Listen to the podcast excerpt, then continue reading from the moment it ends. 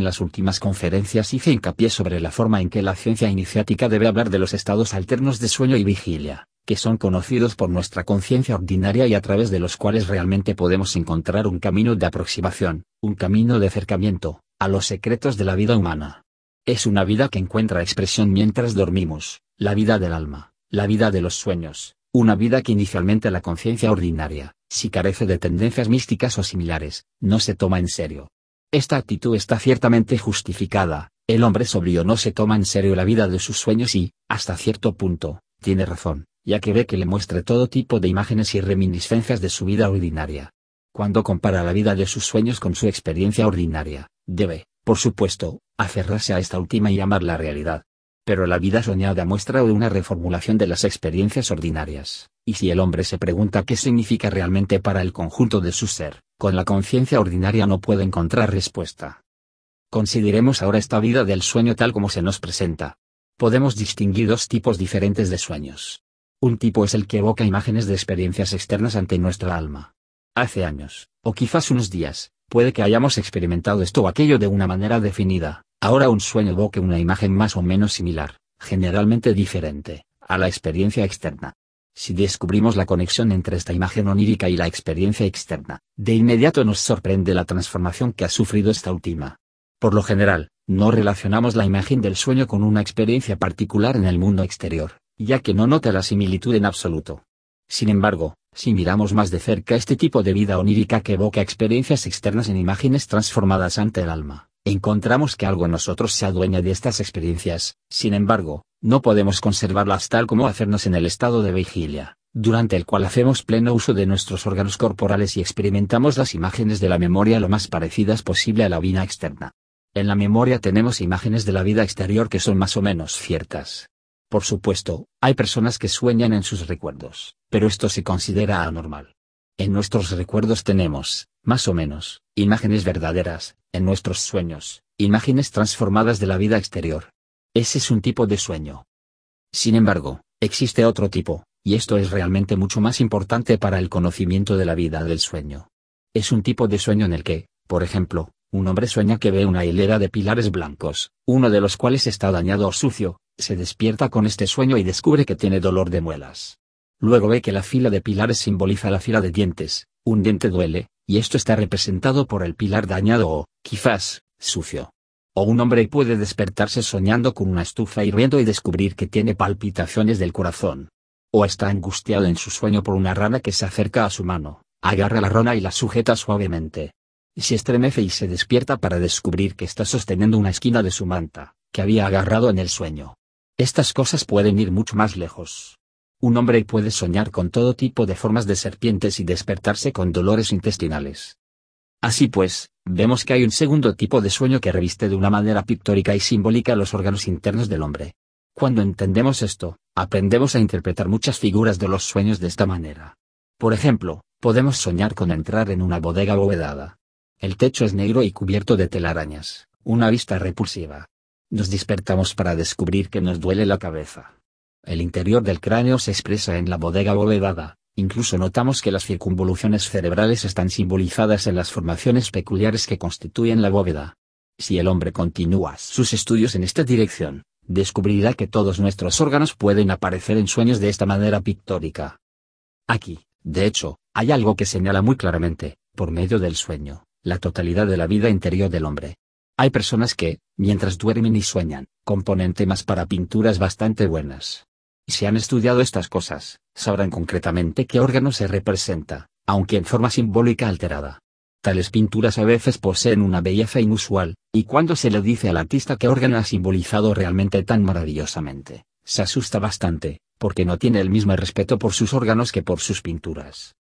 Estos dos tipos de sueños se pueden distinguir fácilmente por alguien que está preparado para estudiar el mundo de los sueños de una manera íntima.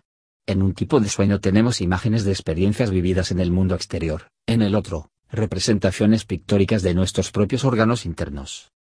Hasta ahora es relativamente fácil seguir el estudio de los sueños.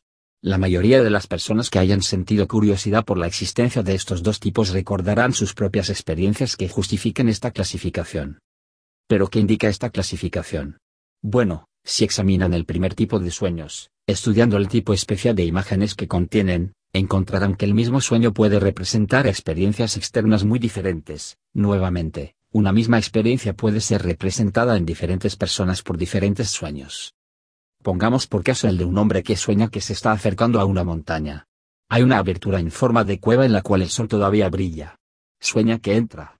Pronto comienza a oscurecer, luego aún más oscuro. Avanza a tientas, encuentra un obstáculo y siente que hay un pequeño lago delante de él.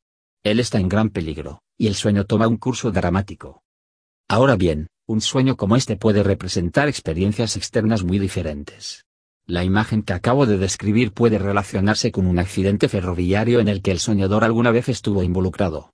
Lo que experimentó en aquel momento encuentra expresión ahora, tal vez años después, en el sueño descrito. Las imágenes son bastante diferentes de lo que había experimentado. Podría haber estado en un naufragio, o un amigo puede haber resultado infiel, y así sucesivamente. Si compara la imagen del sueño con la experiencia real, Estudiándolas de manera íntima, encontrarán que el contenido de las imágenes no es realmente de gran importancia. Lo que es significativo es la secuencia dramática, si estuvo presente un sentimiento de expectativa, si éste se alivia o conduce a una crisis. Se podría decir que en la vida del sueño toda la conexión emocional se trastoca. Ahora bien, si partimos desde aquí y examinamos los sueños de este, primer, tipo, encontramos que las imágenes derivan todo su carácter principalmente de la naturaleza del hombre mismo, de la individualidad de su ego. Solo que no debemos estudiar los sueños como los psiquiatras que ponen todo bajo un mismo sombrero. Si comprendemos los sueños, digo, los sueños, no la interpretación de los sueños, a menudo podemos aprender a conocer a un hombre mejor a partir de sus sueños que observando su vida externa. Cuando estudiamos todo lo que una persona experimenta en tales sueños, encontramos que siempre señala la experiencia del ego en el mundo exterior. Por otro lado, cuando estudiamos el segundo tipo de sueño, encontramos que lo que evoca ante el alma en las imágenes de los sueños solo se experimentan en el sueño. Porque, cuando está despierto, el hombre experimenta la forma de sus órganos como mucho cuando estudia anatomía y fisiología científica. Eso, sin embargo, no es una experiencia real, sino simplemente mirarlos externamente, como quien mira las piedras y las plantas. Por tanto, podemos ignorarlo y decir que, con la conciencia ordinaria de la vida cotidiana, el hombre experimenta muy poco, o nada en absoluto, de su organismo interno. Sin embargo, el segundo tipo de sueño, los presenta ante él en imágenes, aunque transformadas. Cuando estudiamos la vida de un hombre, encontramos que está regida por su ego, más o menos, de acuerdo con su fuerza de voluntad y su carácter. Pero la actividad del ego dentro de la vida humana se parece mucho al primer tipo de experiencia onírica. Traten justamente, de examinar detenidamente si los sueños de una persona son del tipo en los cuales sus experiencias se alteran mucho y violentamente. En cualquiera que tenga tales sueños, encontrará un hombre de fuerte voluntad. Por otro lado, un hombre cuyos sueños son casi como su vida en realidad, sin que sufra ninguna alteración en sus sueños, será un hombre de voluntad débil. Así que ya lo ven, la acción del ego dentro de la vida de un hombre se expresa por la manera en que da forma a sus sueños. Tal conocimiento nos muestra que tenemos que relacionar los sueños del primer tipo con el ego humano. En las últimas conferencias hemos aprendido que en el sueño, el ego y el cuerpo astral están fuera de los cuerpos físico y etérico. Recordando esto, no será extraño saber que la ciencia espiritual nos muestra que el ego toma las imágenes de la vida de vigilia, imágenes que por otra parte son tomadas de la realidad ordinaria a través de los cuerpos físico y etérico. El primer tipo de sueño es fruto de una actividad del ego fuera de los cuerpos físico y etérico. ¿Cuál es, entonces, el segundo tipo de sueño? Por supuesto, también debe tener algo que ver con lo que está fuera de los cuerpos físico y etérico durante el sueño. No puede ser el ego, porque éste no sabe nada de las formas orgánicas presentadas simbólicamente por el sueño. Uno se ve obligado a ver que es el cuerpo astral del hombre el que, en el sueño, da forma a estas imágenes simbólicas de los órganos internos, a semejanza de cómo el ego, recrea las imágenes de la experiencia externa. Por lo tanto, Ambos tipos de sueños indican la actividad del ego y del cuerpo astral durante la etapa que transcurre entre quedarse dormido y despertarse. Podemos ir más allá. Hemos visto cómo quedan perfiladas, en el hombre, su debilidad y su fortaleza en sus sueños. Hemos visto que el hombre débil sueña con las cosas casi exactamente tal como las experimentó, mientras que el hombre fuerte las transforma y las reorganiza, coloreadas después por su propio carácter. Siguiendo esto hasta el final, podemos comparar nuestro resultado con el comportamiento de un hombre en la vida de vigilia. Entonces descubrimos el siguiente hecho sumamente interesante. Dejen que un hombre les cuente sus sueños, observen cómo se vincula una imagen onírica con otra, estudien la configuración de sus sueños. Luego, Una vez se hayan formado una idea de su modo de soñar, miren al propio hombre. Estimulados por la idea que se han formado de su vida onírica, podrán formarse una buena imagen de cómo actúa en la vida. Esto nos lleva a notables secretos de la naturaleza humana. Si estudian a un hombre mientras actúa en la vida y aprenden a conocer su carácter individual, encontrarán que solo una parte de sus acciones procede de su propio ser, de su ego. Si todas nuestras acciones dependieran del ego, un hombre realmente actuaría como lo hace cuando sueña. El carácter violento sería tan violento en la vida como lo es en sus sueños, mientras que quien deja su vida casi sin cambios en sus sueños, se mantendría equidistante, alejado de la vida, dejaría que siguiera su curso, dejando que las cosas sucedan, moldeando su vida tan poco como moldea sus sueños. Y a tenor de lo dicho, ¿qué hace el hombre? ¿Cómo sucede eso? Mis queridos amigos, podemos decir muy bien que es hecho por Dios, por los seres espirituales del mundo. Todo lo que hace el hombre, no lo hace él mismo. De hecho, él hace justo tanto como realmente sueña, el resto es hecho a través de él y para él. Solo que en la vida ordinaria no nos entrenamos para observar estas cosas, de lo contrario, descubriríamos que solo participamos activamente en los actos de la vida tanto como participamos activamente en nuestros sueños. El mundo impide que el hombre violento sea tan violento en la vida como en los sueños, en el hombre débil los instintos están funcionando, y una vez más la propia vida agrega lo que sucede a través suyo y con lo que no soñaría. Es interesante observar a un hombre en alguna acción de su vida y preguntar, cuánto se le atribuye a él y cuánto al mundo. De él procede tanto como sea capaz de soñar, ni más ni menos. En el caso de un hombre débil el mundo le agrega algo y en el caso de un hombre fuerte le resta algo. Visto desde esta perspectiva, los sueños se vuelven extraordinariamente interesantes si nos dan una visión profunda del ser del hombre. Es cierto que muchas de las cosas que he estado diciendo, han resurgido en los psicoanalistas en una forma distorsionada y caricaturesca. Pero ellos no pueden ver lo que vive y teje en la naturaleza humana, por eso lo distorsionan todo de lo que les he presentado hoy ante ustedes de una manera bastante externa, se desprende lo necesario que es adquirir un conocimiento sutil y delicado del alma si se quieren manejar tales cosas, de lo contrario, no puede saberse nada de las relaciones entre los sueños y la realidad externa como atribuible al hombre en su vida. Por eso, una vez describí el psicoanálisis como diletantismo, porque no saben nada de la vida exterior del hombre. Pero tampoco saben nada de la vida interior del hombre. Estos dos diletantismos no solo suman, sino que deben multiplicarse, porque la ignorancia de la vida interna estropea lo externo, y la ignorancia de la vida externa estropea lo interno. Multiplicando de x de obtenemos de al cuadrado, de x de igual de 2. El psicoanálisis es el diletantismo elevado a la segunda potencia. Si estudiamos los estados alternos de vigilia y del sueño de esta manera íntima, podemos percibir y comprender tanto de la naturaleza esencial del hombre que realmente nos conducen al portal de la ciencia iniciática, Ahora consideren algo más que les dije en estas conferencias, el hecho de que el hombre puede fortalecer sus fuerzas anímicas mediante ejercicios, meditaciones, hace que luego avanza más allá del pensar abstracto más o menos vacío y ordinario hacia un pensar inherentemente pictórico, llamado imaginación.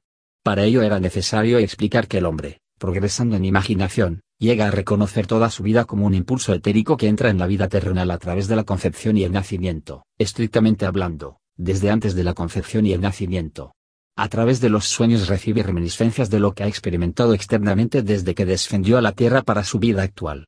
La imaginación nos da imágenes que, en la forma en que se experimentan, pueden ser muy parecidas a las imágenes de los sueños, pero contienen, no reminiscencias de esta vida terrenal, sino de la precedente.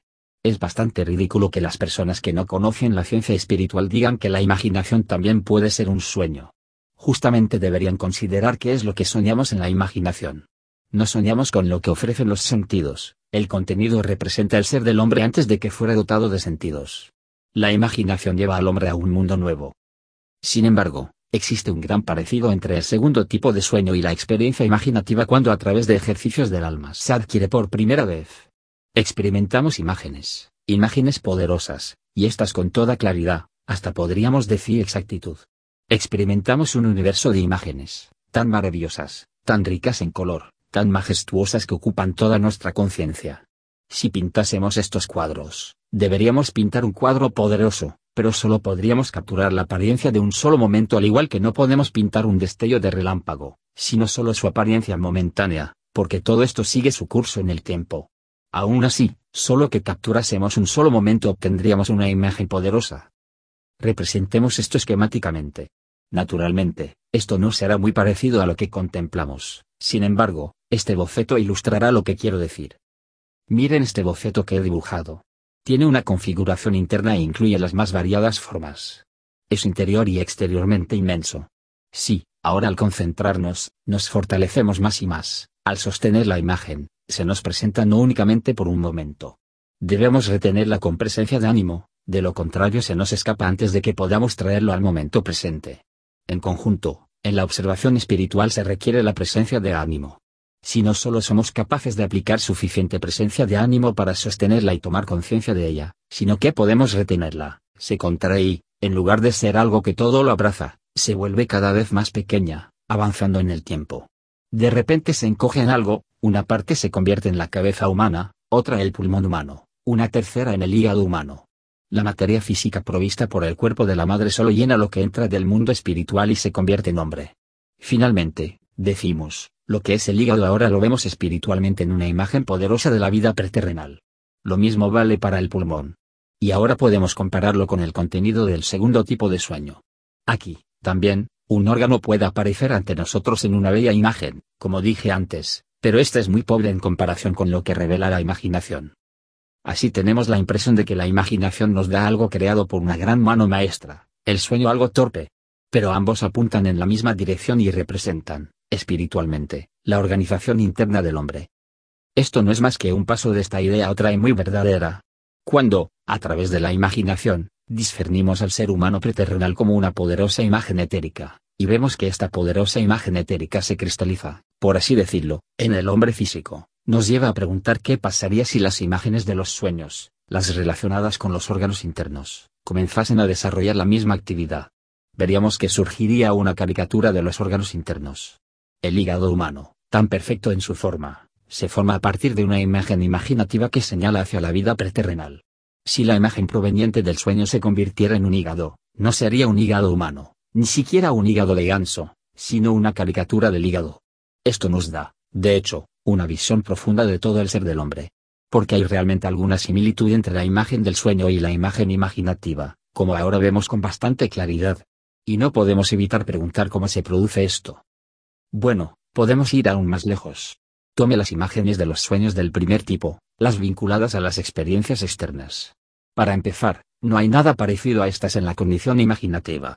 Pero la condición imaginativa se remonta a una experiencia preterrenal del hombre, en la que no tenía nada que ver con otros seres humanos físicos. La visión imaginativa conduce a una imagen de experiencias preterrenales del espíritu. Piensen únicamente en lo que esto implica. Cuando observamos la vida interior del hombre, recibimos la impresión de que ciertas imágenes simbólicas, tanto si éstas surgen de la imaginación como de los sueños, del segundo tipo, se refieren a lo que hay dentro del hombre, al organismo interno del hombre. Por otro lado, las imaginaciones que se refieren a experiencias externas no están conectadas, ni con el organismo interno del hombre ni con la vida externa, sino con las experiencias de su estado preterrenal. Junto a estas imaginaciones, únicamente se pueden ubicar las experiencias oníricas del primer tipo, aquellas relacionadas con experiencias externas de la vida terrenal, pero en este caso no hay conexión interna entre estas imaginaciones y estos sueños. Tal conexión solo existe para los sueños del segundo tipo. Ahora bien, ¿qué pretendo con todas estas descripciones? quiero llamar su atención sobre una forma íntima de estudiar la vida humana, una forma que plantea enigmas reales. El hombre realmente hoy observa la vida de una manera muy superficial. Si la estudiara más exactamente, con más detenimiento, notaría las cosas de las que he hablado en esta conferencia. En cierto sentido, sin embargo, las nota, solo que en realidad no lo sabe. No es realmente consciente de cuán fuertemente sus sueños influyen en su vida. Considera los sueños como un fantasma revoloteando, porque no sabe que su ego está activo en un tipo de sueños, y su cuerpo astral en otro tipo. Pero si buscamos comprender fenómenos aún más profundos de la vida, los enigmas a los que me referí se vuelven más insistentes. Aquellos que han estado aquí algún tiempo ya me habrán oído relatar hechos como los siguientes. Hay una patología en la cual la persona pierde el hilo de la memoria que lo conecta con su vida. He mencionado el caso de un conocido mío que un día, sin ser consciente de ello, dejó su hogar y su familia, se fue a la estación, compró un billete y viajó, como un sonámbulo, a otra estación.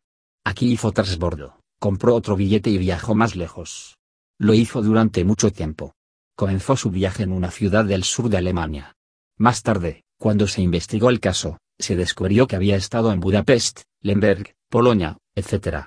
Finalmente, cuando su conciencia comenzó a funcionar nuevamente, se encontró en una sala de un albergue en Berlín, donde finalmente había ido a parar. Habían pasado algunas semanas antes de su llegada al albergue, y éstas habían quedado completamente borradas de su conciencia. Recordaba lo último que había hecho en casa, el resto se la había borrado. Fue necesario rastrear su viaje mediante consultas externas. Como comprenderán, su ego no estaba presente en lo que estaba haciendo. Si estudian textos sobre este tema, encontrarán cientos y cientos de casos de tal conciencia intermitente del ego. ¿Con qué nos enfrentamos aquí? Si se tomaran la molestia de estudiar el mundo de los sueños de un paciente así, descubrirían algo peculiar. Para empezar, descubrirían que, al menos en ciertos periodos de su vida, el paciente había tenido los sueños más vívidos imaginables, sueños que se caracterizaban especialmente por su decisión de hacer algo, formando ciertas intenciones. En cambio, si estudian los sueños de una persona normal, encontrarán intenciones que juegan un papel muy pequeño, si es que lo tienen. La gente sueña con todo tipo de cosas maravillosas, pero las intenciones no juegan ningún papel, por regla general. Cuando las intenciones juegan un papel en un sueño, generalmente nos despertamos riéndonos de nosotros mismos. Pero si estudian la vida onírica de esas personas con conciencia intermitente, descubrirán que albergan intenciones en sus sueños y, al despertar, las toman muy en serio, de hecho, las toman tan en serio que sienten remordimientos de conciencia si no pueden llevarlos a cabo. A menudo, estas intenciones son tan tontas frente al mundo físico externo que no es posible llevarlas a cabo, esto las hiere y las emociona bastante. Tomar los sueños en serio, especialmente con respecto a sus intenciones, no deseos, es la parte complementaria de esta condición de pérdida de la conciencia. Quien es capaz de observar a los seres humanos puede decir, si en ciertas circunstancias, una persona puede sufrir pérdida de memoria, estas personas tienen algo que muestra que nunca se despiertan con respecto a ciertas experiencias internas y externas. Poco a poco se descubre que una persona así va demasiado lejos con su ego fuera de sus cuerpos físico y etérico mientras duerme, todas las noches va demasiado lejos en lo espiritual y no puede traer lo que ha experimentado de vuelta a los cuerpos físico y etérico.